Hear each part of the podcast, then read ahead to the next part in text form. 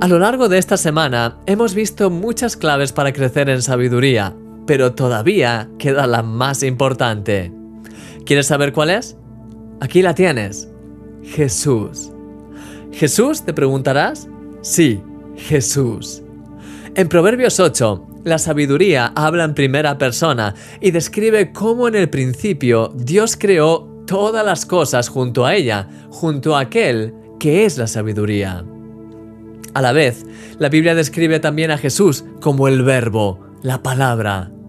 De hecho, dice que el que es la palabra existía en el principio con Dios.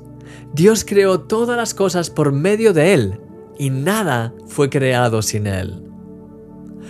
Querido amigo, Jesús es la palabra creadora de Dios.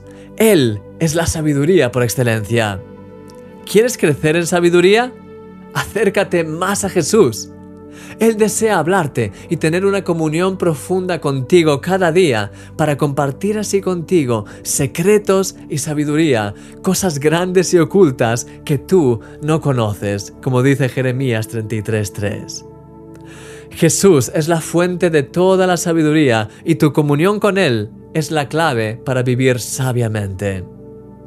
Ven a la fuente en este día, querido amigo, y refrescate en sus aguas. Señor, te pido que nos llenes cada día más y más de tu presencia. Queremos estar llenos de ti, cerca de tu presencia y tener una relación cada vez más y más profunda contigo, Señor. Gracias por tu increíble amor y por derramar tu sabiduría en nuestras vidas. Danos más y más de ti, Señor, Dios mío, en el nombre de Jesús. Amén.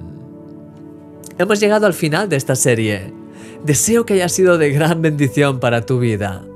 No olvides descargar a continuación la guía de estudio que he preparado para ti. En ella encontrarás un resumen de las 7 claves que hemos analizado a lo largo de estos días y preguntas para la reflexión que te ayudarán a profundizar más en este tema.